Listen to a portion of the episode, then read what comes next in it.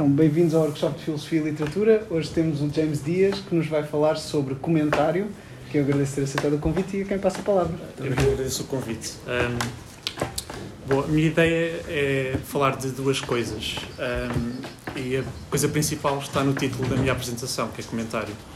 E a outra coisa que eu gostaria de falar, que vem da ideia de comentário, é a ideia de crítica.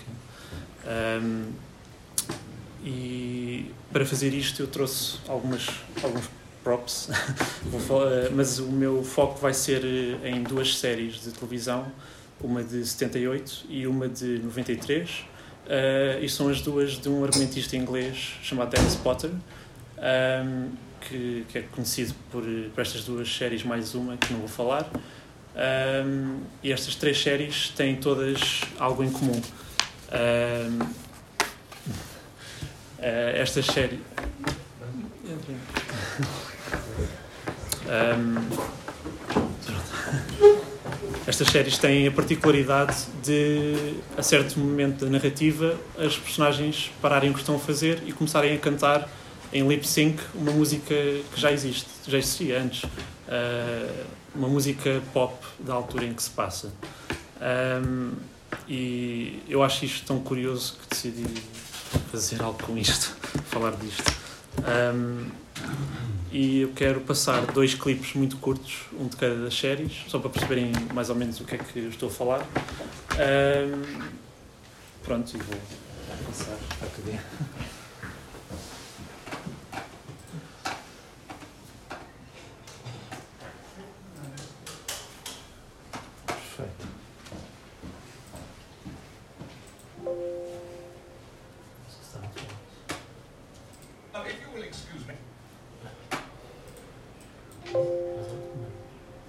a cadeia.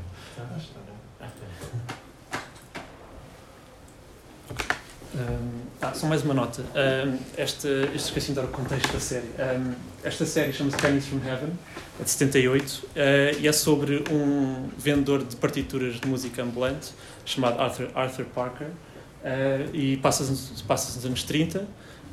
Um, e as canções que o Arthur vende uh, são canções pop, na altura, dos anos 30, e têm muita importância para ele. E, e nesta cena uh, ele está a pedir um empréstimo ao, ao banco para abrir uma, uma loja de discos. Uh, eu vou passar.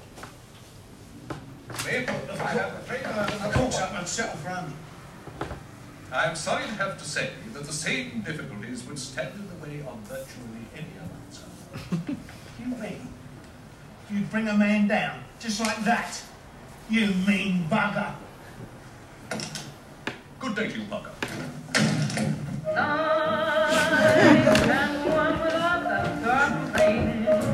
Birds up in the trees would never sing. No, sir, not without that certain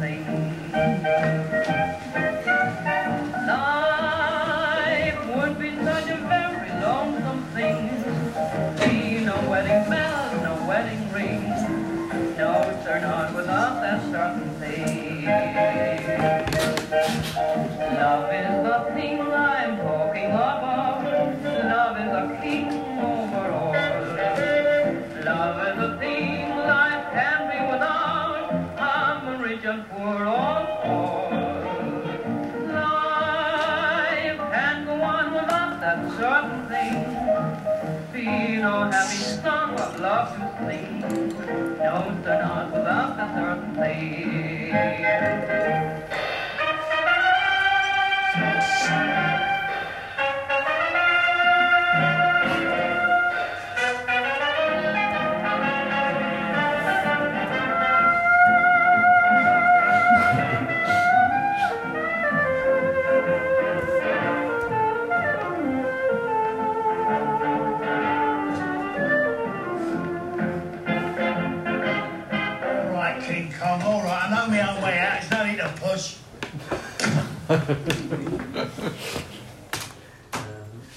e agora vou passar outro clipe, um, que é da outra série. Desta vez é uma série de 1993, chamada, chamada Lipstick on Your Collar, um, que é sobre dois soldados. Uh, esta série passa-se nos anos 50, em 56, durante a crise do Canal de Suez.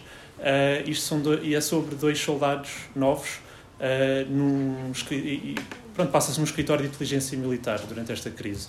E é sobre estes dois soldados e um deles, que é o Private Hopper, uh, que é interpretado pelo Ewan McGregor, um, tem também uma afinidade muito grande com a música popular da altura, dos anos 50, Elvis Presley, etc. Um, e vou passar este clipe uh, também musical. Tony, all I was saying was no was to keep a sense of um, perspective, proportion.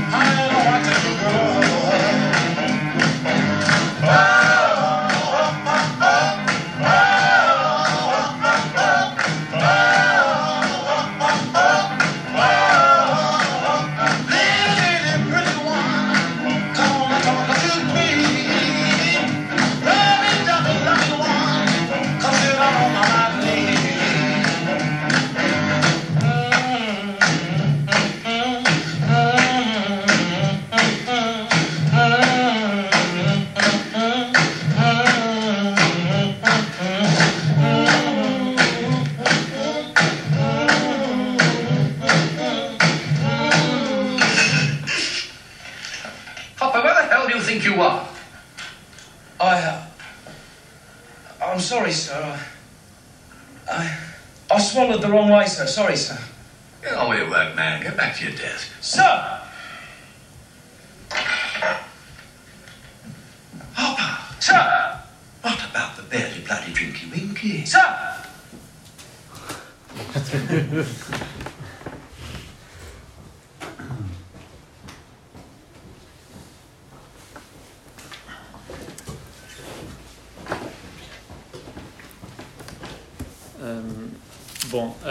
Dois aspectos destas interrupções musicais uh, que fazem que tenham maior interesse do que o normal para mim.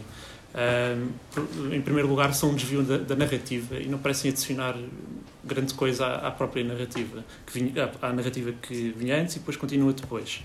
E em segundo lugar, são canções que já existi, existiam antes, estas canções que eles cantam.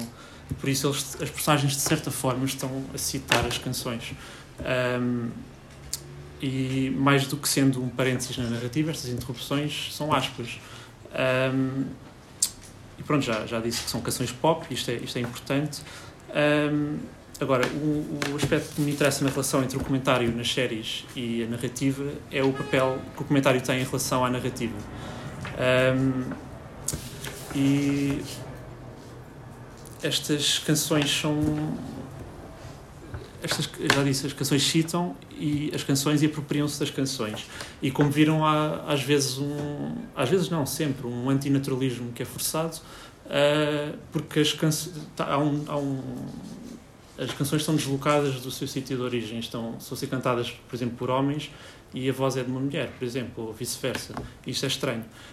Um, e eu quero para falar de, destas séries, eu trouxe outras duas coisas não têm nada a ver com séries, que são dois, dois romances. E, e eu, o primeiro romance que, do qual eu gostaria de falar é um romance de 62, que é do Nabokov, chamado Pale Fire. Um, e para quem não sabe, o livro é um estudo crítico ficcional a um poema escrito por um poeta que não existe uh, e é uma obra crítica a esse poema. Ou seja, uh, há um crítico ficcional, que é o Charles Kinbout, que dedica um livro a um poema ficcional. E ele escreve um prefácio ao poema, em quatro cantos, e depois há um comentário longuíssimo uh, aos versos, uh, ao conjunto de versos, e isto é a maior parte do livro, é, é isto. Um, o que me interessa muito é. Bem, interessam-me duas coisas, mas interessa-me muito o prefácio e o, e o comentário. Um, o prefácio um, diz duas coisas que eu acho muito interessantes que ligam com a ideia de comentário. E a primeira é que é o, o crítico está, está a falar no prefácio e ele diz. Com licença. Um, sobre as suas notas no fim, ele diz o seguinte. Although those notes, in conformity with custom, come after the poem, the reader is advised to consult them first and then study the poem with their help, rereading them, of course, as he goes through its text, and perhaps, after having done with the poem, consulting them a third time so as to complete the picture. Pronto, instruções que ele acha que o leitor devia tomar para ler o poema, uh, para ler a edição crítica. E depois, no fim do prefácio, ele diz o seguinte. Let me state that without my notes, Shade's text simply has no human reality at all, since the human reality of such a poem as his, with the omission of many pithy lines carelessly rejected by him, has to depend entirely on the reality of its author and his surroundings, attachments, and so forth, a reality that only my notes can provide. To this statement, my dear poet would probably not have subscribed, but for better or worse, it is a commentator who has the last word. Um, Bom, uh, pronto, para além do, do, do lado mais meta-literário disto, isto não, o que me interessa mais é, é, a importância que ele dá no prefácio ao, ao comentário crítico que ele vai fazer. Ele, ele, ele, a obra depende do comentário que ele vai fazer. Um, e neste, neste, nesta última parte que eu, que eu vos li, uh, ele, o, o, crítico uh, subscreve uma teoria sobre interpretação. Ele diz que such a poem as his has to depend entirely on the reality of its author and his surroundings attachments, em que a forma correta de interpretar um texto, neste caso é um poema, é recorrer à vida do autor. Desculpa. Mas a real, realidade humana do poema é uma realidade que only my notes can provide. Uh, ora, a teoria interpretativa do crítico é mais sobre como o comentário ou a crítica a uma obra alteram ou molda, moldam a leitura da obra, do que a análise dos aspectos biográficos do autor. E ele termina dizendo que o, o autor do poema não subscreveria esta teoria sua e, um tom, num tom um bocado ameaçador, afirma que é o comentador que tem a última palavra. Uh, uh, em segundo lugar, eu queria falar também de. Desculpa, Queria falar de outro romance, outro romance um, de um escritor irlandês chamado Flann O'Brien, uh, que é o pseudónimo de Brian O'Nolan. Uh, ele tem vários romances, mas eu, eu, trouxe um romance dele que chama The Third Policeman, que é, foi publicado em 67, mas foi escrito em 39, 40. Só que só foi publicado depois dele morrer. Um, o livro é um bocado difícil de, de descrever. É um policial Uh, o narrador, no início do, do livro, uh, com a ajuda de um amigo, matam um, um, um senhor que mora lá na, na, vila deles, porque sabem que o senhor tem muito dinheiro numa caixa e decidem roubar esta caixa. E por isso vão, decidem, pronto, uh, conspiram, matam o, o senhor velho e o amigo do narrador esconde a caixa num sítio onde o narrador não sabe onde está, com o dinheiro. e o narrador quer o dinheiro para publicar uma edição crítica de, de, de uma obra, uh, porque ele é um, ele é um perito de, de, um, de, um, filósofo que não existe, que é o da Selby, é filósofo, é metafísico, seja o que for, uh, que tem ideias absurdas sobre o mundo e sobre muitas coisas. E o que o narrador quer é publicar esta edição crítica, que eu acho que vai revolucionar o, o campo de estudos do da Selby. Uh, por isso, que, é, que é engraçado. Um, mas eu trouxe o, o Third Policeman porque tem uma particularidade, não é por ser um policial, mas é por ser um livro que usa dispositivos uh, parecidos com os do romance de Nabokov. No caso do Nabokov, é um estudo crítico que vem no fim e tem prefácio. Ok, desculpa. Uh, e no caso do, do romance do O'Brien, uh, o, o romance está cheio de notas de rodapé. Uh, pronto, e, e como ele, ele está a narrar o, o policial, mas ao mesmo tempo ele dedica algum tempo a, a falar do De Selby e a relacionar a obra do De Selby com coisas com, com, as quais ele se depara ao longo do, do romance. E as notas de rodapé são curiosas, porque são notas de rodapé que ao início pronto, eh, são só usadas para se re- referir a um- uma obra do De Selby ou a estudos críticos do De Selby que outros já fizeram, mas ao longo, ao longo da narrativa as notas de rodapé vão ficando estupidamente longas. Eh, eu trouxe exemplos disto. Ahm, por exemplo, ah, esta nota de rodapé do lado direito, não sei se conseguem ver, começa aqui em cima, ou dois, e continua até ao fim da página seguinte. Ahm, e depois mais um exemplo, que é mais para o fim do livro. Temos do lado esquerdo, em baixo, uma nota de rodapé que começa, continua na página seguinte, e na seguinte, e na seguinte, e na seguinte. Ahm, e termina ali. Ahm, e eu acho isto curioso, porque é um comentário à narrativa que distrai da narrativa. Uma pessoa tem que voltar atrás e estar a ler, depois de ler as notas de rodapé até ao fim, como viram são muito longas, é o, o- leitor, pronto, eu tenho que voltar atrás e, e- e retomar a narrativa e há uma interrupção propositada. Ahm, outro aspecto também deste, deste romance, engraçado e curioso, é, é no início do, do livro, quando o narrador vai à, à- vai à procura da caixa de dinheiro à casa do, do senhor eh, que mataram. ah, ele vê que a caixa, ele procura num sítio que sabe onde está a caixa, procura, ah, a caixa está lá, mas de repente desaparece e aparece num cadeirão o senhor velho que mataram. E ele tem um diálogo absurdo com, com, com o senhor velho. Ahm, e a dada altura ah, aparece, não sei se conseguem ver, do lado direito, em cima, a terceira linha, tem um parágrafo, é um parágrafo em itálico. Ahm, e este parágrafo em itálico não é. eh, Pronto, depois o narrador continua, mais um parágrafo, e depois, no parágrafo depois desse, ele, ele reflete sobre o que é que foram estes itálicos. Ele diz, como, acho, não sei se conseguem ler, mas eu vou ler. Ele diz, but who. Conseguem ler? Não. Não. É, mas eu, eu, eu posso ler. É. Pronto, obrigado.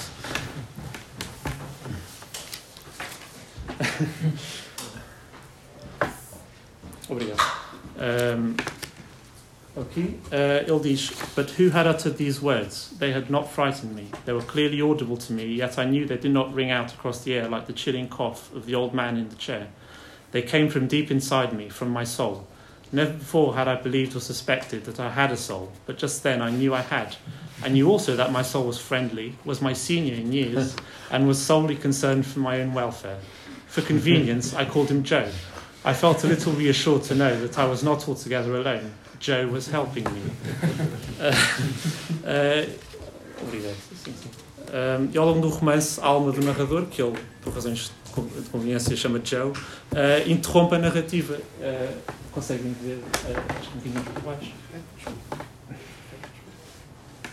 outra vez. Uh, e dá indicações ao narrador sobre o que está a passar comenta a ação. E, e faz-lhe perguntas, faz perguntas ao narrador uh, e o narrador vai, -se, vai fazendo as suas coisas também ajudado pela sua alma, pelo Joe. Um, pronto. Um, agora, eu gostaria também de, a propósito disto, tudo que eu disse, falar de crítica. E que é o seguinte: um, se as músicas que as personagens cantam nas séries de Potter que eu mostrei no início uh, dão algum prazer às personagens, porque nota-se em muitos, muitos casos que dão, muito, uh, há muitos exemplos disso, um, mas é relevante destacar que não têm prazer durante os intervalos, quando estou a cantar, uh, e também se as músicas que cantam são citações das mesmas, as personagens, mais que acrescentar algo à narrativa, estão a comentar um aspecto que lhes é importante, que são as vocações. Um, agora, eu gostaria de falar muito sucintamente de um, de um, uma coisa que o, um filósofo norte-americano, que é o Stanley Cavell, fala num livro dele, e, e no livro ele dedica dois capítulos um, a um musical do Minelli, que é o The Bandwagon, de 53, um, e a certa altura ele diz o seguinte um, sobre crítica. Ele diz: Criticism becomes a work of determining the ground of pleasure and value in the working of the object. In this light, criticism becomes a conduct of gratitude, a specification and test of tribute. Uh, eu, a minha ideia é, é partir do exemplo de Cavell, que é um exemplo uh, filosófico, moral e político, porque ele fala de uma cena em que o Fred Astaire, que é a personagem principal do musical, uh, entra num, numa dança com um engraxador de sapatos afro-americano. Uh, e a ideia do Cavell é de que a dança no qual o Astaire deve muito à, à cultura afro-americana a carreira do, do Astaire da, e da personagem dele, que também é dançarino e ator. Um, e a ideia do Cavell é de que a dança do Astaire não é uma apropriação de cultura, mas é sobre a apropriação e a contestação da parte de Astaire. O Astaire é contra a apropriação e sabe que, e está a reconhecer e está está a mostrar a sua gratidão face à cultura uh, do, do, do de sapatos. Um, e eu parto deste, deste exemplo do Cavell para falar de, de, dos números do, musicais do Potter, das séries do Potter, porque um, há uma coisa que o, que o poeta inglês Philip Larkin disse sobre num livro de crítica de jazz, ele diz que o trabalho do crítico é perceber porque é que, ou quando é que, o crítico tem prazer com certas obras de arte. Um, e se as interrupções das séries de Potter são intervalos nos quais se abre um espaço para interpretação, abre-se mesmo um espaço. Uh, eu, a minha ideia é de que a interpretação, no sentido de performance das músicas, uh, é uma forma de louvor às mesmas. Um, e não servindo um propósito concreto na narrativa, uh, cantar ou até assobiar uma canção do nada é, de certo modo, louvá-la. Um, e, para acabar, surge com isto uma questão que me interessa particularmente sobre obras que parecem que contêm ou parecem conter o seu próprio comentário, que é qual é a interpretação, a interpretação que eu posso fazer destas obras. Uh, no caso das séries de Potter, o louvor que as personagens prestam às canções são em si uma interpretação das canções, no, do, nos dois sentidos da palavra. Um, por exemplo, no primeiro clipe que eu passei, um, que é a canção Without That Certain Thing, a canção é sobre amor, mas no contexto em que, em que é citada, na série, uh, o Certain Thing é primeiro sobre dinheiro, como viram, e depois é que passa a ser sobre amor quando começa a, a cantar o, o, bem, o, outro senhor. Um, e se as, se as, canções de Potter são um comentário, o comentário esclarece ou, ou complica, no caso, como no caso do O'Brien. Um, e o meu interesse nestas interrupções musicais surgiu uh, de algo que o Potter disse numa entrevista um, que é que as canções que as personagens cantam nas séries descendem diretamente dos salmos. E eu achei isto muito curioso e estranho e não percebi mesmo o que ele queria dizer com isso. E numa entrevista depois desta que eu encontrei, uns meses depois, uh, o entrevistador perguntou ao Potter porque é que disse isto. E eu achei, ok, pronto, já vou ter a minha resposta. E o Potter disse que a fez de forma parcialmente irónica. E eu achei isto Uh, eu não acho que isto é uma boa justificação, que é uma justificação sequer. E por isso é que trouxe isto para. Não sei, para, para me ajudarem a perceber isto. É isto. Muito obrigado e vamos a isso então.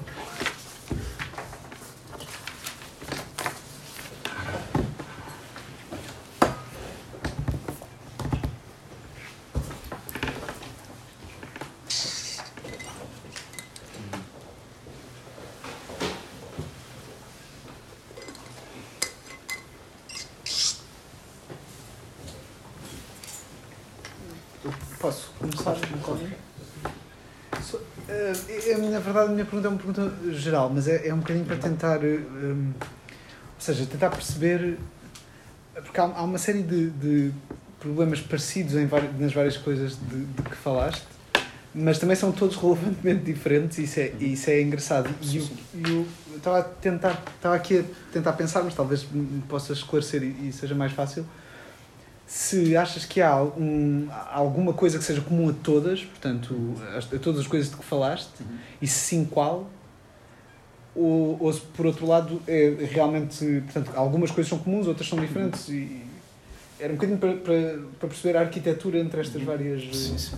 Obrigado. Ahm, não, o que eu vi em todas são diferentes formas de comentário. Há narrativa. Ah, há uma narrativa e há um, mesmo o- no caso do, do, do Pale Fire, o Pale Fire é um, é um comentário à própria obra, porque não, não existe, não é um trabalho crítico real. Ah, há um poema que o Nabokov escreveu, está aqui, e depois ele no fim comenta o próprio poema. Foi Nabokov que escreveu isto tudo.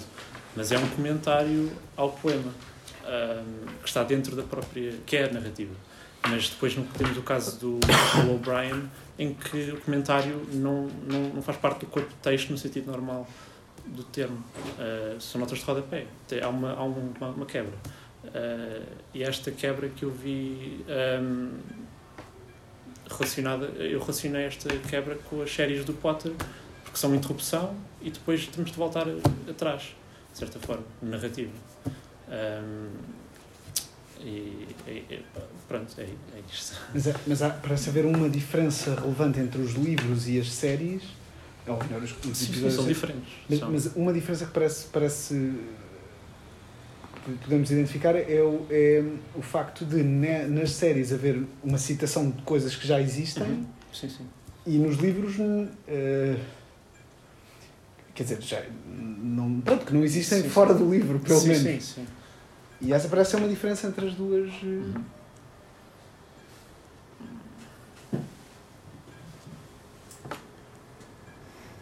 E, no entanto, o tipo de comentário, de alguma forma, parece ser o mesmo. Ou seja, Sim. essa diferença, apesar de ser uma diferença entre as duas Sim. coisas, não parece. Sim. Não, uma coisa que me interessa muito é como é que uma coisa que é secundária passa à primária. No caso das canções, são um comentário. A narrativa principal é, é a coisa principal, porque ocupa mais espaço. E depois temos as interrupções musicais e depois volta outra vez à narrativa principal. Uh, mas interessa-me, como no caso também do, do O'Brien, uh, é como é que uma coisa que é secundária passa a ser o foco. Uhum. Uhum. Uh, é isto. Porque, no caso, porque nas séries são- as canções são o foco na narrativa, no sentido de, no, no caso do- da primeira série, o- ele vende partituras de música, as ele, ele, não- ele tenta se expressar, mas não consegue e diz que está tudo nas canções. Uh, e no caso do, da, da, da segunda série que eu mostrei, ele também tem uma ligação muito forte com, com a música, e por isso a música é, é as séries são sobre outras coisas também, mas são muito sobre as músicas e, ele, e o Potter usa este dispositivo, que é, que é dispositivo, pronto, ele usa isto, esta ferramenta, ele, ele, ele escolhe interromper a narrativa muitas vezes, muitas vezes, são para por episódio são para aí seis vezes, ah, ou sete, são muitas vezes por episódio, são seis episódios cada série, por isso isto é relevante para ele. Ah, ele também, não- acho que foi na mesma entrevista, ele disse que odiava estas músicas. Por isso eu não percebo o Potter, eu só quero e dizer que e dizer e dizer que ele disse aquilo de forma parcialmente irónica não engana ninguém ele estava só pronto queria se despachar não, não me satisfaz Parcialmente. Sim. Eu nunca, nunca tinha pensado que uma interrupção pudesse ser um comentário. Uhum. Mas eu estava a ouvir o que tu dizias e o que Uhum. me veio à memória foi a leitura, a, pr- a primeira leitura, e a única até agora, que eu fiz do Nome da Rosa de Humberto Eco. Não sei se não conheço têm ideia do livro. nunca li O Nome da Rosa é um livro extremamente interessante, porque é um romance que, na verdade, é uma, é uma reflexão sobre a questão do riso. Uhum. O que é o riso? O riso é uma coisa boa, é uma coisa má, porque passa-se num convento na Idade Média. E o livro está cheio de enormes textos em latim. E eu lembro-me de estar a ler aquele romance, é muito interessante porque é muito bem escrito e muito bem desenvolvido, e porque a questão do riso, para mim, é uma questão muito curiosa. O que é que nos faz rir? É, é para mim é uma questão interessante.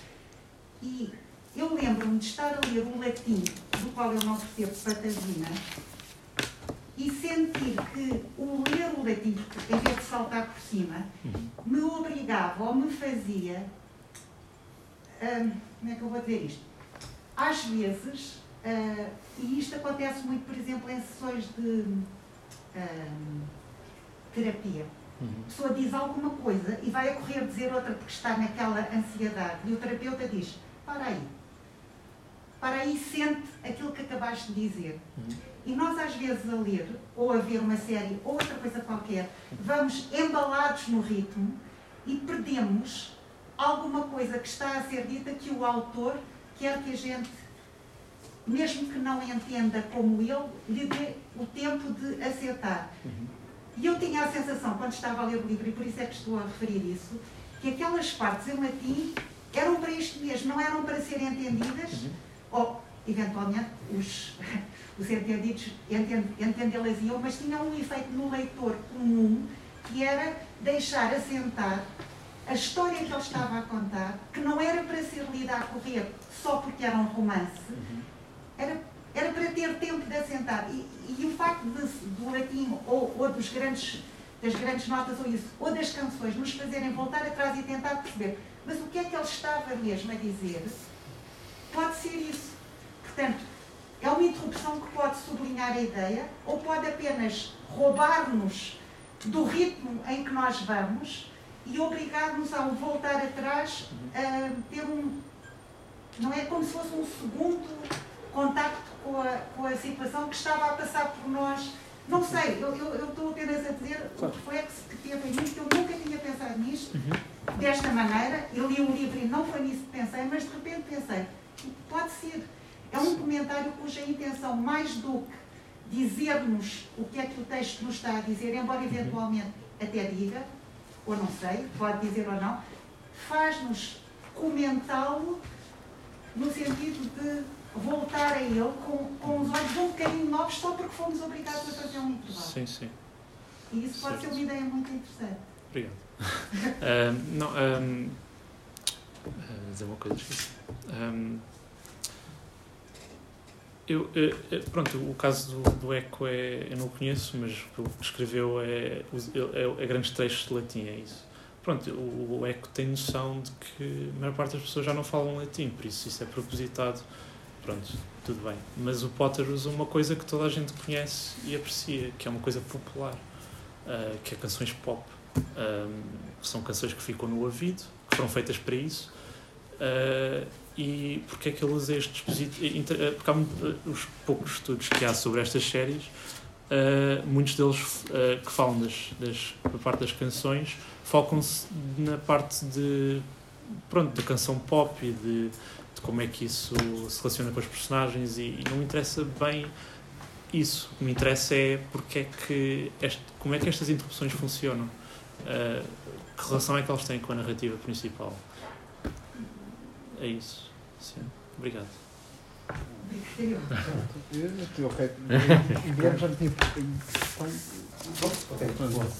É, obrigado, James. É, não são exatamente duas perguntas, são mais dois comentários. É, um, um, digamos assim, bastante no sentido daquilo que tu estavas a dizer, e um para talvez complexificar um bocado a, a- a imagem, também com elementos daquilo que tu estavas apresentando. É, o primeiro é que, depois dos teus exemplos magníficos das séries do Potter, eu até me sinto um bocado triste de ter que usar um exemplo tão banal, mas é que me lembrou imediatamente o, o, o comentário do coro grego, não é? Essa, quer dizer, essa, essa, essa, essa combinação de comentário, crítica e interrupção, como tinha dito a colega, quer dizer, o, o, locus clássicos disso é já o, o comentário grego, não é? Quer dizer, a cena estava a acontecer e entre os atos, o que- quer dizer, uma, uma parte daqueles personagens se destaca e faz uma espécie de comentário sobre a narrativa, mas que também é normalmente um comentário negativo, uma crítica, Sim, sim. né? Quer dizer, Sim, aquela imagem do... eh, normalmente, normalmente é um, um coro de anciãos, não é? A dizer... a, a criticar os jovens como, como muitos anciãos gostam de fazer, não é? Então, quer dizer, essa talvez seja uma imagem interessante para comparar com, com, com os seriados. Por outro lado, estava pensando numa coisa que tem mais a ver com um comentário filosófico do que com um comentário literário, mas que talvez possa ajudar. E que é, daquilo que estavas a apresentar, parece que talvez seja possível traçar como que dois eixos perpendiculares. Um eixo que vai do louvor à crítica e um eixo que vai da clarificação à complexificação. Né? Se nós vamos pensar na história da filosofia, nós temos comentários que, que, que, que combinam esses quatro setores. Quer dizer, comentários que se colocam dentro da autoridade daquele autor que estão a comentar para louvá-lo e conciliá-lo, ou que colocam dentro daquele para louvá-lo, mas para mostrar os problemas e para tentar sugerir eh, soluções, ou então que pelo contrário, como por exemplo os comentários dos neoplatônicos ao Aristóteles, eh, que tem já uma atitude dizer, de crítica, de fato, aquele autor que estão a criticar. Quer dizer, estão a comentar para fazer crítica. Mas o meu ponto é dizer, eh, o comentário filosófico, talvez ainda mais do que o comentário literário, ele é uma forma extremamente múltipla, quer dizer. E, e, de fato parece que a crítica e o louvor eh, estão ali presentes como formas igualmente importantes. Eh, não sei, não sei se isso também se pode fornecer algum eixo para tentar pensar essas diferentes formas de, de comentários. Assim, são eixos provisórios, talvez, mas, mas Obrigado. podem, podem ajudar. Não sei, não sei. Vou ter que pensar nisso, não sei, é complicado. Mas obrigado. Ahm, ah, pronto, falaste do, do exemplo filosófico, mas o que me interessa mais é. O que mais- acho mais curioso são exemplos de comentário em obras de ficção. Ah, porque, e não é uma coisa. Eu trouxe exemplos do século passado, mas não é uma coisa nova. Ah, há romances do século XVIII em que o, o narrador está a comentar a, a obra, normalmente para fins cómicos. Ah, o Tom Jones, por exemplo, o Henry Fielding. Ahm, não é uma coisa nova, mas é, o jogo entre a- o, princípio, o, o narrativa e o, e o secundário é o que me interessa, é tentar perceber como é que eles jogam um com o outro e há sobreposições. Há, mais nos exemplos que eu trouxe de, de qual é o foco. Ah, não sei se isto faz sentido. Mas obrigado. Sim, sim. Diga. Desculpe, desculpe, é que já, eu já, entretanto já tinha. eu, eu, o professor Tamen, depois ainda uma pessoa e depois. Obrigado. O- há, uma, há, há- há uma, há uma característica de todas estas interrupções, ou todos estes comentários, que, que até certo ponto é, é, torna todos os exemplos mais comuns do que parecem à primeira vista. É que são interrupções e comentários que se transformam naquilo que é exatamente lembrado a propósito destes textos. Quer dizer, eh, normalmente a ideia, eh, eh, uma interrupção é, uma, é, um, é um facto ancilar ou secundário em relação a uma conversa, um comentário é evidentemente um texto ancilar em relação ao texto principal. Mas há uma memorabilidade das, das interrupções aqui que parece particularmente parece particularmente relevante. Há um, há um exemplo, eu estava, eu, eu- eu estava a tentar encontrar mais exemplos na minha cabeça e lembrei-me de uma, de uma relação muito interessante que existe entre coisas que, no caso do Potter, seriam consideradas interrupções, mas no exemplo que eu vou dar não são exatamente interrupções e que tem a ver com esta questão de memorabilidade, que é o formato da ópera clássica que alterna entre recitativos e áreas. Ora bem, tipicamente a parte memorável da ópera clássica são as áreas. As áreas são momentos de distensão e ao mesmo tempo muitas vezes momentos de, momentos de comentário e de interrupção exatamente no seu sentido. E, e- e, ah, existe, por exemplo, de uma mesma obra, vamos imaginar uma ópera, uma coisa que tem muitos recitativos e muitas áreas, sei lá, a flauta mágica. Eu posso ir a comprar duas versões da flauta mágica. Uma que tem os recitativos e as áreas e outra que só tem as áreas. O que eu não tenho é uma versão só com os recitativos. E isto é interessante. E isto é interessante. Os recitativos é o que faz a ação andar. É o que faz a ação andar e o que explica. E agora vou fazer aquilo, e agora vou fazer aquilo outro. Será que está? Quem será que está ali em cima daquela árvore? Coisas deste, coisas deste tipo. Mas é as áreas que são memoráveis. Desde o ponto de vista das áreas, a estrutura das, das, das, dos filmes, das séries do, do Dennis Potter é uma estrutura operática. É exatamente uma estrutura operática. Temos diálogos, ou, ou, ou prática, aliás, parecida com um subgénero de ópera que é a opereta, que, como a zarzuela, tem partes que são faladas, não são cantadas. Portanto, nem sequer é um recitativo de ópera, tem partes que são faladas e depois tem partes. E depois tem áreas. E áreas, duetos, trios, tercetos, aquelas coisas todas. E, e, e, e, esta. e, e, e, no entanto, aquilo de que nos lembramos é aquilo que interrompe a história. Parece que a história, ou aquilo que consideraríamos principal, é afinal muito pouco importante. Parece que a história é muito pouco importante. É. Uh, não, eu, quando o professor estava a, dar esse exemplo, eu lembrei-me, não lembro do nome do, do senhor, uh, mas já foi há um, uns bons tempos. Uh, ele tem um livro que é o. Acho que são as notas a um romance ou algo assim, mas o romance não existe. Claro. E ele publicou aquilo para confundir as pessoas. E, e isso tem piada, mas isso, como o professor estava a dizer, não tem a parte principal. As notas servem para comentar alguma coisa, Claro. mas a coisa não existir, aquilo é a coisa principal. Claro. Tínhamos de arranjar notas para as notas, neste caso. Tínhamos que já notas para as notas, Que, exatamente. pronto, e há de infinito. Claro. Mas, mas, mas, mas o caso do Dennis Potter, o, o, que- o, que, é, o que é interessante é, é- o que é interessante é que, ao contrário do Nabokov, não foi ele quem, quem, quem escreveu as interrupções. Foi ele quem pôs lá as interrupções, evidentemente. Mas não foi ele quem escreveu as interrupções. E, portanto, há um lado de colagem ah, há, há um lado de colagem que não existe no, no, no, no romance do Nabokov. Como, como se houvesse uma série de objetos Rouvet, encontrei isto aqui, ponho isto ali, e agora esta vizinhança cria contextos particulares que geram outras coisas. Pelo contrário, no caso do, do Nabokov, é ele quem está a fazer tudo. Ele é um, um, uma one-man band, ele está a tocar todos os instrumentos a todos os níveis.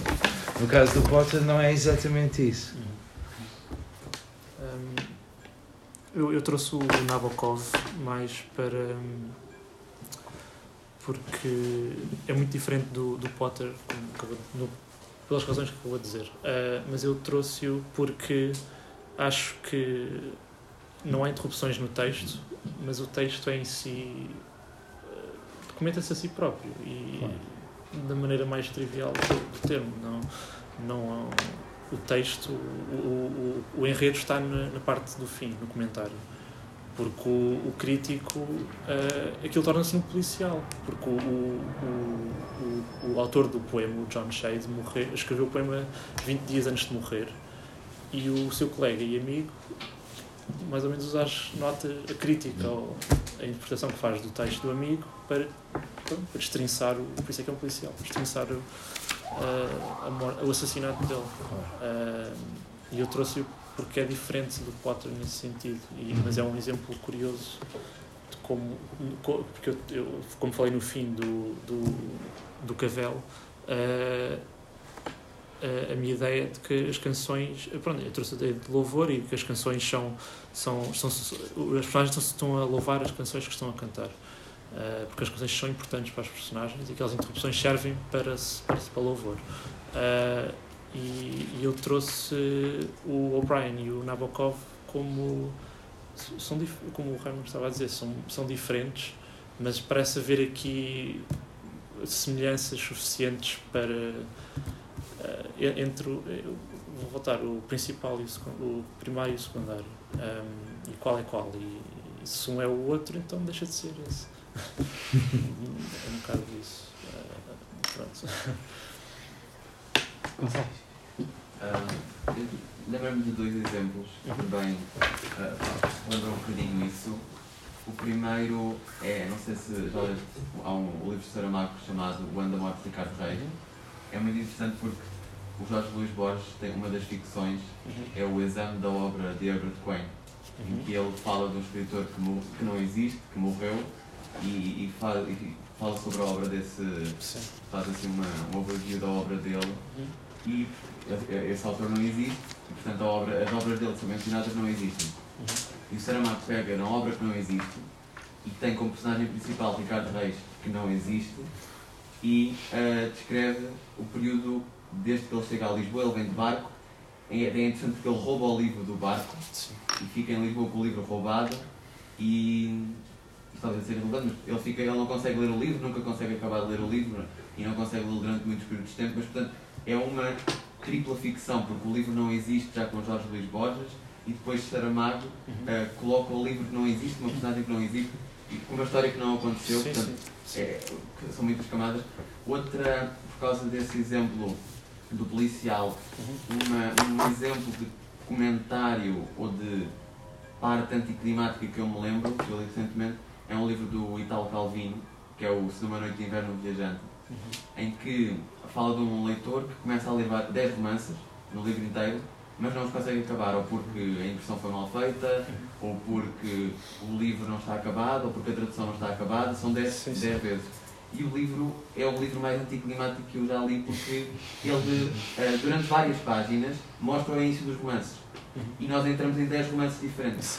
E eh, os romances intercalam a história principal, que é um leitor, o leitor que compra o livro e depois conhece outra leitora, e, e parece que os romances ehm, são o, o anticlímax para a, a obra principal e eles em si também não conseguem constituir a obra principal porque são eh, eh, intercalados. Sim, E sim. portanto, não há nada onde onde agarrar, tirando certos, certos trechos que são interessantes, mas portanto, há, também há, é extremamente anticlimático, porque não são notas de rodapé sequer, são mesmo citações. Depois, por fim, um comentário, talvez já tenhas considerado isto, ehm, em relação ao salmo, Uhum. eh, que tipo de salmo é que seria? É que pode-se fazer um salmo em homenagem, pode ser um salmo de louvor, de lamento, ehm, invocatório, portanto há vários tipos de salmo. Ah, e a questão ah, é se o salmo ah, seria de louvor, como tu, se fosse de louvor, se é de louvor, como tu disseste, se é de louvor, se diz que é de louvor pelo estado de espírito de quem o, de quem o está a cantar, Uhum. ou se o, a felicidade que, em, em que, através da qual esse louvor é expresso está mesmo na música, a música que é feliz e faz, ah, não sei, eu penso em que há vários tipos de salmo e que salmo é que o Potter eh, se referia. Pois, hum, bem, os salmos são, são de louvor a Deus, ah, acho. Hum, mas no caso, ele parece estar a dizer uma heresia, ele está a dizer que canções pop são Deus, ah, que não acho que seja o caso, mas Ele não poderá estar a dizer que o Salmo é a canção pop do discurso judaico-cristão, pode ser, sim. porque tem uma estrutura eh, que opera por repetição, sim, é, isso é sim. o característico das canções pop, É. é essa Sim. estrutura repetitiva, não é? Sim, sim, sim. Refrão, etc. É verdade. Ele poderia estar a ser irónico nesse sentido, de estar a pensar numa forma do, da, da textualidade bíblica eh, e depois das práticas eh, de igreja, dos Uhum. rituais, etc., que é que talvez mais se aproxime de uma canção pop do ponto de vista formal. Sim, acho que sim.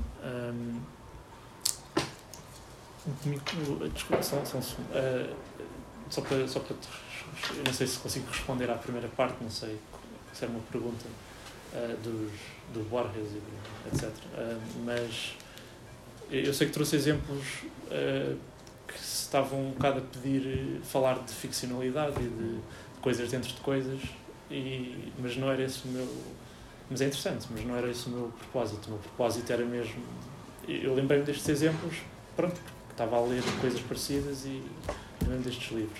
Ah, e quanto aos salmos, ah, lá está, isso, isso seria, estaria a entrar pela parte de qual é a importância da canção pop para o Potter e a relação dele com, com, com, com os salmos bíblicos. Porque, ele, porque há, há outras séries, não vou começar a falar disso, mas ele tem outras séries em que, e nas séries nestas, ele, ele faz referência a salmos. Há um, desde da primeira série que eu mostrei, há uma parte em que uma personagem vai ler um salmo a uma escola primária e começa a cantar uma música por cima. Pop. Ah, há uma transposição clara, mas não achei que fosse suficientemente forte e acontecesse tanto como acontece as próprias interrupções para, para cantarem do que se fosse mais recorrente eu acho que seria interessante, mas não acontece uma ou duas vezes isso. Mas pronto. E quanto à sua. Não, eu era só um, um comentário, não é porque nós estamos a pensar muito do ponto de vista temático ou Uhum. conteudístico Sim, sim. nessa, Uhum. nessa provocação, não é? Uhum. E, e talvez se, se suprimirmos um bocadinho essa preocupação, Uhum. pudesse haver outras opções que não deixam de ser at- atrativas, não é? Uhum. Que é Uhum. inverter o, o princípio e não eh, e, e pensar que ele poderá, ou, ou poderá. Obviamente nós às vezes passamos muito tempo a pensar porque é que alguém terá dito uma coisa que Uhum. ficou escrita e ele na altura pode simplesmente ter feito uma brincadeira, não é? Sim. Eh, que depois não quis explorar e isso Uhum. não, não acho que seja assim tão estranho. Ahm, agora, se nós quisermos explorar, talvez não precisemos de ficar restringidos ah, a uma coisa quase geográfica de o que, o que é que ele está a fazer com salmos e canções pop. Não é? E, e pensar que ele pode ter tido um pensamento simples analógico, que é o sol não é canção pop Sim, sim, sim. uma certa tradição. Porque é uma coisa que se repete, que tem um Uhum. refrão, que tem uma estrutura relativamente breve. hum, mas é, tudo, Eu- é, eu tudo comecei- é especulação. Eu comecei por aí, no- quando eu comecei a, a- mesmo a focar nisto, eu, estava a ver a relação entre os salmos e as canções pop, mas sim, cheguei à conclusão de que não há São suficiente. São parecidos. Ah, é uma versão moderna, quase. Ah, é popular. Ah, não acho que haja muito interesse em. Acho que já foi muito falado isso. O que me interessa mais é as interrupções. I- interrupções mesmo, não é as canções. São. Não sei se isto faz. Não sei. E não, não- não- se considerarmos o, a, repeti- a repetição do rito litúrgico, o salmo não pode ser também visto como uma interrupção? Interrupção aqui. No, no- na narrativa Ah, certo. do, do rito litúrgico, no sentido em que Uhum. é um momento em que, por exemplo, exige a repetição também por parte dos, eh, dos intervenientes, em termos Uhum. alargados. Não tinha pensado nisso. Obrigado. Não, acho que não tenho resposta agora. Mas, Não, eu também não. mas, eu mas obrigado. Isto é muito. ajuda muito. Olá a todos, antes de mais, um, faça a advertência, eu não conheço o trabalho do Potter, portanto, eh, é possível que possa estar a dizer alguma coisa que o próprio já tenha de alguma forma, o próprio, neste caso o Potter, já Uhum. tenha abordado. Eh, os comentários e as reflexões que queria deixar, sempre uma lógica bastante ecuménica, um, eram, era, era introduzir principalmente a componente, e tenho um caso também de, sobre a questão da interrupção, Uhum. um, era, era a questão do prazer. Uhum. Eh, Do próprio prazer. O, o, eu recordo há, uma citação do Barthes que, que é qualquer coisa do género, o, fala do prazer do texto, Uhum. que não é a mesma coisa que o prazer do corpo, pois o, o corpo tem ideias, que, perdão, o corpo tem ideias que, digamos, o, o espírito não, não, não tem. Uhum. Um, e aquilo que noto no- nas interrupções de Potter, especialmente na segunda, é que existe uma componente prazerosa bastante, Uhum. bastante evidente e disruptiva. Aquilo tem, uma, tem lives de entropia em, em, em, em boa verdade. Em relação ao, ao, ao- ao exemplo da interrupção, recordo uh, há um realizador argentino, Edgardo Kozarinski, que fez há bons anos uma apresentação na, na, Cinemateca, na Cinemateca, que tinha direito, uh, depois do, do visionamento do filme, uh, comentar e conversar com, com- com o próprio, e onde acontecia exatamente o mesmo.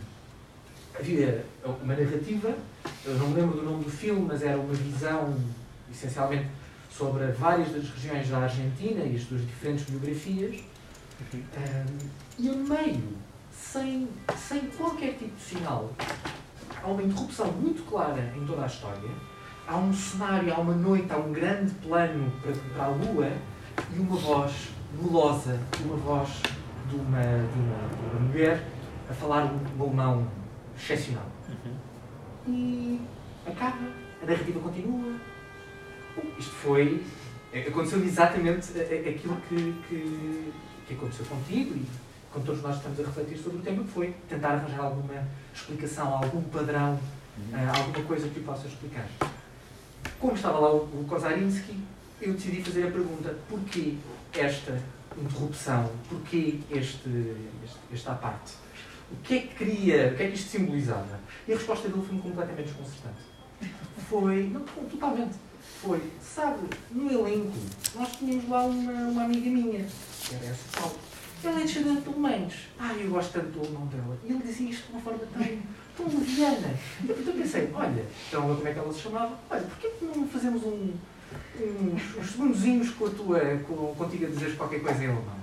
Bem. E assim foi. Aquilo cumpriu somente essa componente de prazer. Há ali, ah, e no caso do Potter em particular, existe um, pare- parece-me haver um prazer do corpo, que no segundo caso em particular ah, se reveste para além de uma provocação. Aliás, ah, lembro de teres dito, o- a obra era de quando? A segunda série? 93. 93. Uhum. Um, sei que fosse um pouco mais, mais, mais antigo. Mas existe ali um lado provocatório, até pelo profundo homo- homoerotismo que existe, em, que permeia toda a cena. Portanto, não só introduzir esses, esses lives de utopia, portanto, algo profundamente disruptivo, como também introduzir a componente do próprio o prazer do, do, do autor. Uhum. Uh, quase perdoem a linguagem coloquial, viver o mundo a arder. Uh, dado que recordo-me teres dito que o próprio Potter não gosta daquelas, daquelas músicas. Obrigado. Não, eu acho que ele disse isso porque ele estava tão farto de ouvi-las. Acontece. Uh, se a pessoa está a fazer séries e usa, tem está sempre a ouvir as músicas, não é? Pronto. Uh, e fazem parte da, da infância e da adolescência dele. Por isso uma pessoa farta-se dessas músicas, é normal. Um, pronto, dizer que odiá-las é um exagero dele. Quanto ao, ao exemplo que deste do, do filme, eu não conheço o filme e o realizador. Não, também não conheço o realizador, uh, mas eu acho que se podia, podia arranjar muitos exemplos e falar muito de como algo que achamos que foi propositado, afinal era só uma banalidade.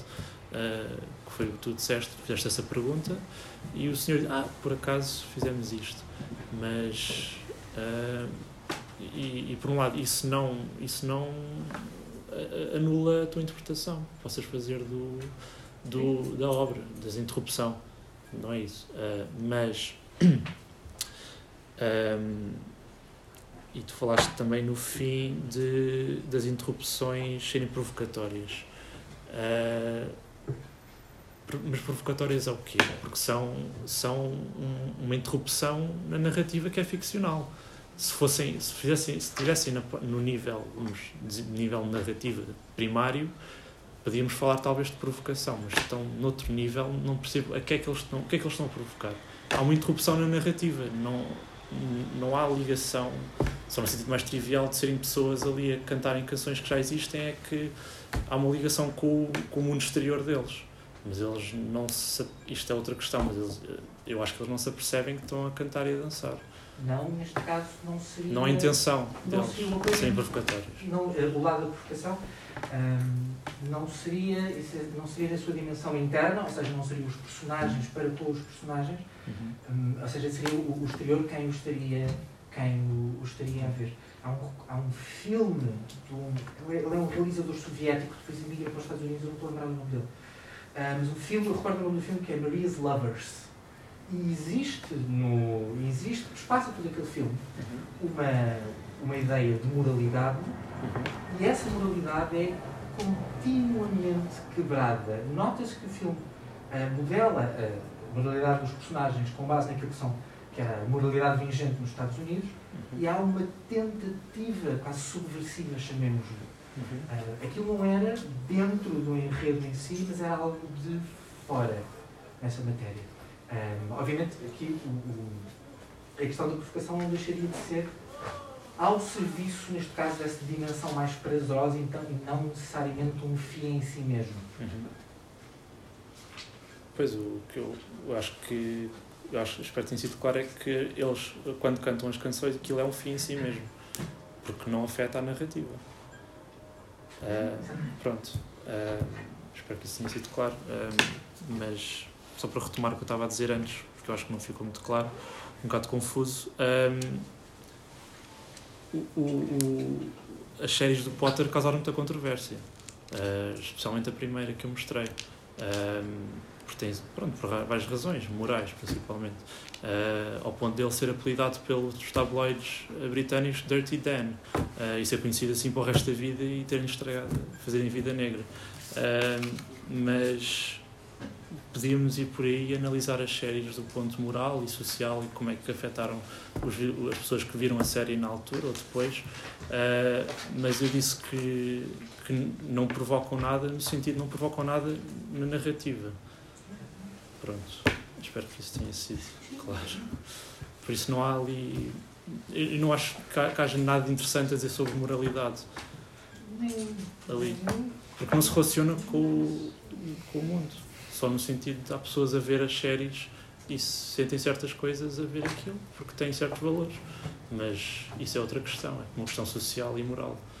Mas a minha questão, o que me interessa mais é o funcionamento da narrativa e dos níveis da narrativa dentro da narrativa e não, não o que as canções pop estão a fazer, mas o que é que as interrupções estão a fazer à narrativa. Não o que as canções pop estão a fazer às, às pessoas que estão a ver as séries. Isso é outra questão. Pronto, mas obrigado. Eu não sei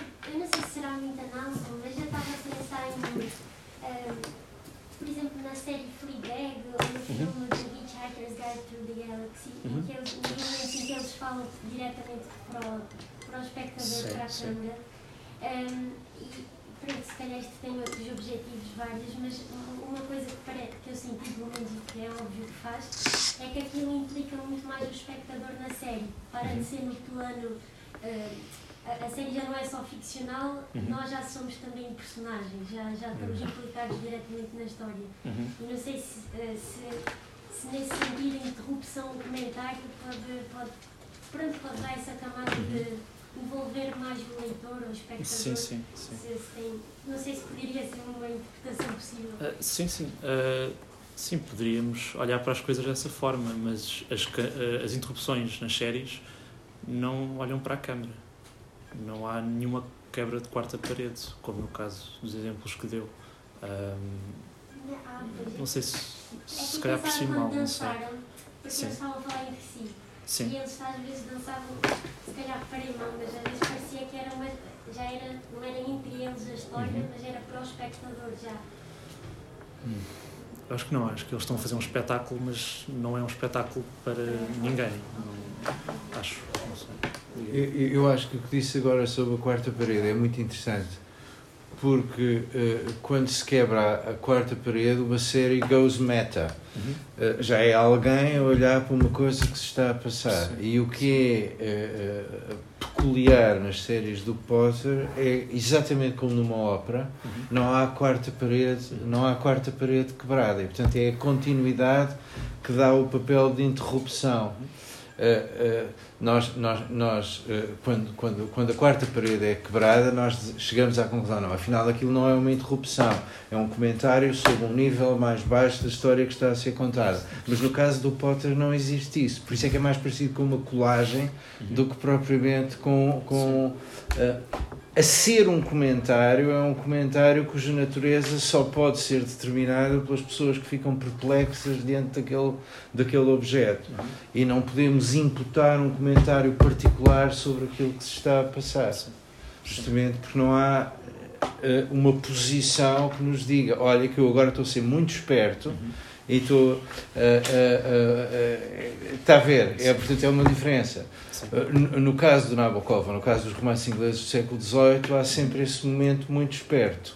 pescar Ou há normalmente esse momento muito esperto. Ora, o, o que é interessante no Potter é que não há esse pescar de olho. O que torna o caso do Potter um caso muito, muito especial. Sim, sim.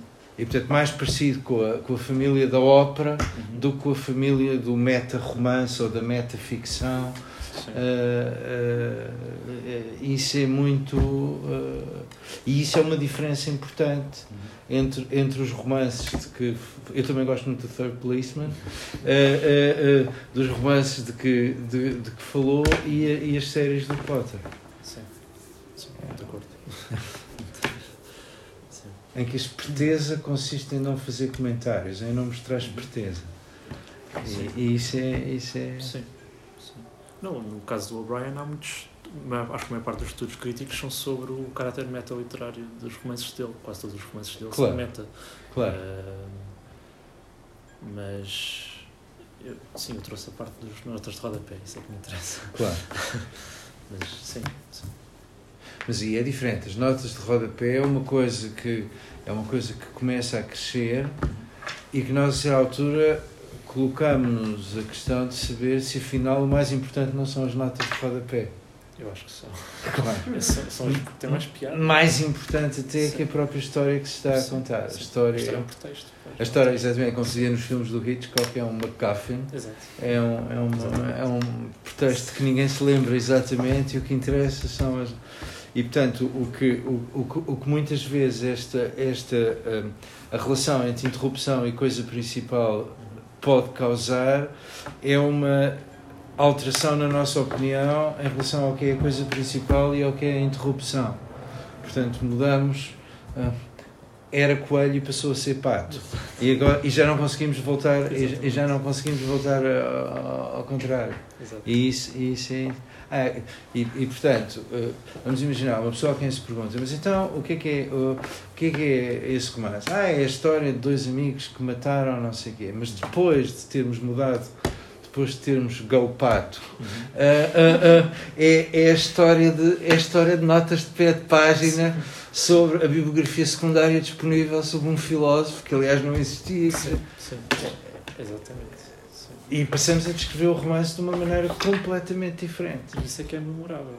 E isso é que é memorável. Umas canções. E isso é que é memorável. Isso é que é memorável. É eh, Sei lá, eh, alguém vai ver uma ópera de Wagner. Ah, então qual é a história? Há há uma ideia esquisita. Houve, não sei quem, deve ter sido Woody Allen, que descreveu o, o Ouro do Reno, que é, portanto, a primeira da tetralogia, como uma história de um desacordo entre um casal e um canalizador e um mestre de obras que lhes fez obras na casa. Eh, eh, mas, mas o que é interessante é que ninguém descreve a história da tetralogia como uma história, pese embora o que o próprio Wagner tenha dito, um mito, uma história fundadora, um ciclo de deuses, deuses mais novos, deuses mais velhos. Eh, o, o, o, o memorável é outra coisa. O memorável é outra coisa, não é a história. É, E, portanto, é, é, ao contrário do que Aristóteles dizia, o tal mitos não tem, não tem peso nenhum. Ou é completamente, completamente, com, com, completamente irrelevante. Ou, ou quando mudamos de opinião, deixa de ser importante. Eh, estávamos a prestar tanta atenção à história do crime e de repente passámos a, passar, a prestar atenção às notas de pé de página. E isso, e isso é interessante. E, isso é interessante. Muitas vezes é gradual também. Não percebemos logo à primeira. Exato. Sim. Eu estava aqui a pensar no. Porque há bocado não acaba- acabaste por não responder à pergunta sobre o Italo Calvino. Ah, sim. Claro a pergunta. era, eh, eu não li o romance, porque talvez seja. Eu também não, nunca li. Mas, portanto, o, o- no romance começam 10 romances que depois não, não chegam a continuar, é isso? Pronto, ou seja, aí parece haver uma coisa que é, mais uma vez, parecida em certos aspectos, no sentido em. Aqui é um sentido de interrupção que é diferente, porque não é uma interrupção porque alguma coisa aparece, é uma interrupção simplesmente porque deixa de haver qualquer coisa. No entanto, há, há- há- tem em comum com, com isto o facto de não haver do- dois níveis, quer dizer, talvez haja, mas pelo menos nesta parte da descrição da obra que eu não conheço e, portanto, mas descrita assim não há dois níveis, há só um nível, portanto, é outro tipo de interrupção que não é um comentário, mas parece, apesar de tudo, manter algumas afinidades com alguns destes casos. O caso do, do Nabokov é só um nível. Isto, isto é só um nível. Não há momentos.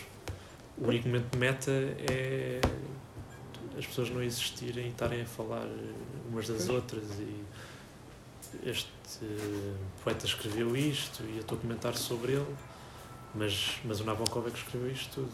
Isto é só um, um nível, eu acho. E nesse caso é como. o- Mas as interrupções são o, o comentário que vem no fim e a pessoa estar a fazer isto. E que ele recomenda no início. O, o- Pois. o- no prefácio ele diz a melhor forma de, de ler o, o livro é leiam as notas primeiro, que parece ridículo, leiam o poema ao mesmo tempo que as notas e depois voltem a ler as notas. Ele está, pronto, isto, ele está-se se- Nada a como dizer escritor, Está, professor de literatura. Claro. exato, exato. Ele está a dizer, olha, Isso é- um bom isso trabalho é, e... isso é plenty meta. É. Eh, oh, oh, ah, eu esqueci, eu não mencionei isto, mas ehm, eu queria falar disto. Eh, ele também diz que outra forma de, de ler o livro é pa- para, para fazer o que ele disse, que era ler primeiro as notas e depois ler ao mesmo tempo e depois ler outra vez as notas, uma terceira vez. Ele diz que, que é sábio nestes casos eh, eliminar o, o trabalho de ir de trás para a frente e cortar as páginas do, li, do, do poema e meter, e meter ao lado, ou ele também diz, mais simples, de forma mais simples, comprar duas cópias do livro. Pronto, é o Nabokov a ser maroto, não é? Não está a sugerir que façamos isso, claro. Isso é o meta. Há um caso interessante que também não é bem meta, que é um caso clássico, e temos sempre que ir arranjando novos exemplos, que, eh, eh, eh, mas que é o, o, o exemplo clássico de interrupção. Só que aquilo que interrompe não são notas de pé de página, mas são histórias, que são as mil e uma noites. Eh, É uma interrupção no sentido em que há alguém que sabe que vai morrer se eh, eh, eh, não continuar a, entreter a pessoa que a vai matar. E, e, portanto, durante mil e uma noites consecutivas, vai contando histórias. Aqui é como se as notas de pé de página fossem, fossem, fossem eh, histórias. E o que é memorável, lembramos a história do Alibaba e dos 40 ladrões, não por causa do contexto em que a Sherazade estava, que não sei o que, se não contasse naquela noite o Alibaba e os 40 ladrões cortavam-lhe a cabeça, mas por causa, exatamente como nos lembramos de uma nota de pé de página ou de uma área de uma ópera. Aquilo são áreas da Sherazade, são áreas da Sherazade até ao canto do cisne, por assim dizer. são áreas da Sherazade por ali adiante, não é? Só que aí são histórias. E também não é meta nesse sentido. Também não é meta. Ela tem um problema muito prático. Se eu, se eu me calo. Mais prático se eu me calo, portanto tem que ser uma noite de cada vez. Posso também. É, é, é, é muito curto, não sei se estava Sim, sim, mas- não. É, é, é mais um exemplo, mas tem muito a ver com esta, com esta noção de que quando a pessoa tem interesse de que haja uma interrupção. Há, há pouco tempo li um, um, um livro que, que, é, que era sobre uma pessoa que encontrava o romance da sua vida. E a certa altura chega ao presente e tem, ou, ou continua a ler e sabe o que é que vai acontecer no futuro, ou interrompe a leitura ah, e vive aquilo que, que, que vai, que vai acontecer, mas in- interessa-lhe, porque se, se lê, vai, vai viver aquilo, ou seja, já vai perder a liberdade. Ah, se parar de ler, vai ter sempre aquela curiosidade do que é que, o que, é que aconteceria, será que isto, isto me aconteceu, estaria no livro, mas aí há um interesse muito grande em, em fazer uma interrupção, que é, que é esta questão, ou perder a liberdade, ou, e continuar a viver, ou, ou melhor, ou perder a liberdade por saber aquilo que vai acontecer no futuro, um spoiler, ou, ou preservar a, a liberdade, mas, não, mas ficar no desconhecido em relação ao futuro. Mas interessa muito essa questão, e digo isto como exemplo de quando há um interesse em interromper, por exemplo, preservar a, a vida por causa dos 40 ladrões. Não, por causa do, do, do mal. Sim. Os 40 ladrões é o meio. É o. Pois, eh, eu não conheço esse livro, mas sim, parece parecido com, com o exemplo do, das Mil Uma Noites. Sim, o interesse em interrupções propositadas. Ahm, mas neste caso, por exemplo, ah, já não estávamos, do, do Flan O'Brien, são interrupções. ahm, pronto, não importa. Ah, são, são interrupções que são planeadas. São, são notas de rodapé, literais. Ahm, não servem, não têm um propósito na narrativa no sentido de. nesse sentido. De Sim. se relacionar com a narrativa no sentido de. Pronto, se eu. Estavas a dizer, do- se eu, se eu for ler isto, a minha vida vai ser diferente. Mas uma pessoa poderia ler este livro sem ler notas de rodapé. Só que não seria muito interessante. Ou não, tão, ou não faria tanto sentido também. Ah, não sei Obrigado. se faz sentido. Ah, voltando às notas de rodapé, eu, nós a passar em voz alta, mas lembrou-me muito de uma, de uma coisa que nós falámos recentemente numa aula de estética, em que o professor disse que muitas vezes o que torna uma obra de arte uma obra de arte é chamarmos-lhe obra de arte e observarmos a obra de arte com o pressuposto que é uma obra de arte. E deu o exemplo de uma artista que é a Marina Abramovic, Abramovic Sim, sim. em que ahm, se alguém entrar numa sala em que, este- em que esteja em exposição uma obra dela sem saber que aquilo é arte, sem, sem ir já com esse pressuposto, ah, há um exemplo que é ela sentada numa cadeira a fitar uma pessoa, fica lá durante horas sentada a olhar para a pessoa. Se, se alguém, sem saber que aquilo é suposto ser arte, Uhum. ah, passar por essa sala não vai achar graça nenhuma, está lá uma pessoa sentada, muito bem, mas se ah, houver, um- houver uma placa a dizer isto é arte, se vais ver é arte, Uhum. a, a- a perspectiva e a visão é completamente diferente. E portanto aquilo torna-se, encontra-se sentidos, significados escondidos. E, e eu, transportando isso para as notas de rodapé, eu, eu questiono se não se, se- será que o interesse da nota de rodapé é mesmo por ser nota de rodapé em si, se fosse texto principal, é mesmo a qualidade secundária, até porque as notas de rodapé até vêm com letra mais pequena. Uhum. Se é mesmo aquele interesse intrinsecamente secundário, Uhum. se não é, eu olho para aquilo como nota de rodapé ou como comentário, na nossa cabeça é sempre, imaginamos como mais pequeno, há algo maior que aquilo está a comentar. É sempre mais importante. se bem que nós eh, sabemos que muitas vezes o comentário supera o que é comentado, mas será que o valor do comentário não é nós entrarmos nele já mesmo com a, com a, a visão de que aquilo é um comentário, não, aquilo não é a coisa principal, aquilo está sempre a comentar algo eh, que, que, que o transcende. Portanto, será que se nós fôssemos ler o comentário como apenas eh, o autor que, que referiste diz para lermos o comentário, depois a obra e o comentário, o poema e o comentário e depois o comentário outra vez? Será que se lêssemos só o comentário, se aquilo teria valor? Se, se não lêssemos depois a obra e o comentário, mesmo que comecemos por ele, será que o caráter eh, de comentário secundário daquilo não é mesmo o que lhe dá valor? E portanto eu pensei um bocadinho nisso porque nós já vamos para o comentário sabendo que há algo mais. E se não é esse mesmo valor dele. Sim. Ahm, sim, eu acho que no caso do, do, do Nabokov o que interessa é o comentário, não, sem dúvida. Porque é um enredo em si. Só que está em forma de comentário. Está a dizer verso X, comenta o verso. Mas depois ele começa em divagações sobre a, sobre a vida do, do colega, do, do poeta e, e sobre muitas coisas. Eh, ahm, mas voltando ao que estavas a dizer no início, uh, de, de Abramovich, por exemplo, de saber que estamos a, perante uma obra de arte. Se isto não dissesse Nabokov, não soubéssemos que é um romance, líamos como um estudo crítico, talvez. E podíamos levar a sério e podíamos avaliá-lo como um estudo crítico. Ou não, não sei. Uh, mas como sabemos, não há maneira de, de não saber. Uh, é difícil imaginar isso. Mas. Um, eu ia, um, porque o poema em si é interessante, mas não é, não é, não é um poema muito interessante. O, o que interessa é o, é o comentário. É interessante o Nabokov faz dele interessante. Eu acho. Ele, é, é, é incrível escrever um, um, um poema épico de quase mil versos a gozar. E rimar tudo, e a métrica estar tudo. É, é, é de gênio. Uh, e é genial ele meter um prefácio com, com instruções de uma pessoa ficcional para ler a obra que ele escreveu ficcional com tipo comentários ficcionais no fim. Mas sim, o interesse está no comentário. Um, sim. Mas que, que, que, depende sempre, mesmo que seja inventado, uh -huh. depende sempre.